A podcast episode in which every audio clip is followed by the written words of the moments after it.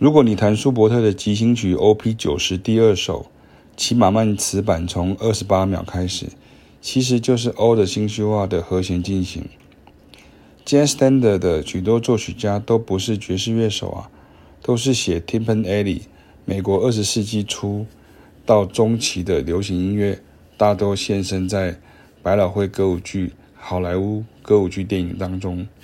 作曲家们大多是犹太移民，在美国的后裔，有良好的古典音乐传统。譬如最有名的就是很多人把他当成爵士音乐家的乔治·盖希文等人，所以都是调性音乐。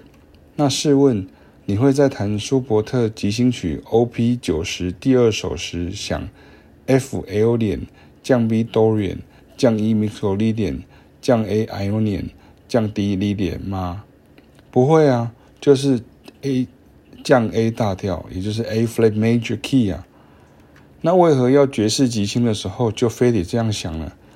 我已经写文章跟教学讲座中论证这个多年了。这种套用调式音阶，有时候会称为和弦对应音阶，也就是 model 或是 chord scales 的方式，其实会让即兴者听不见和弦。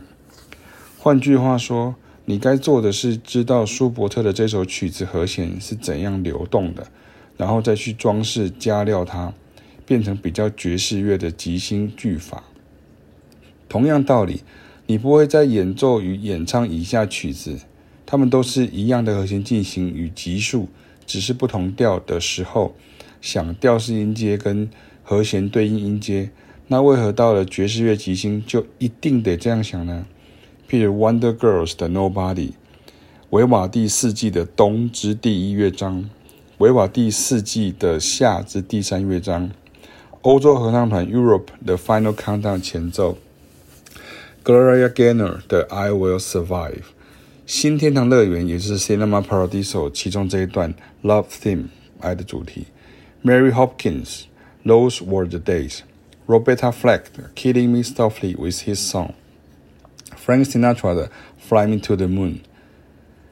古典音乐人因为这些曲子不同调。结果就听不出来出来同样的和弦进行了，也就是得培养相对音感，然后再对应回每一个调。学习爵士乐的学子，先培养自己的爵士耳更为重要，不要直接用那种把一个调切成好几个调式的即兴学习法，因为那真的无法让你耳朵变好，只能应急。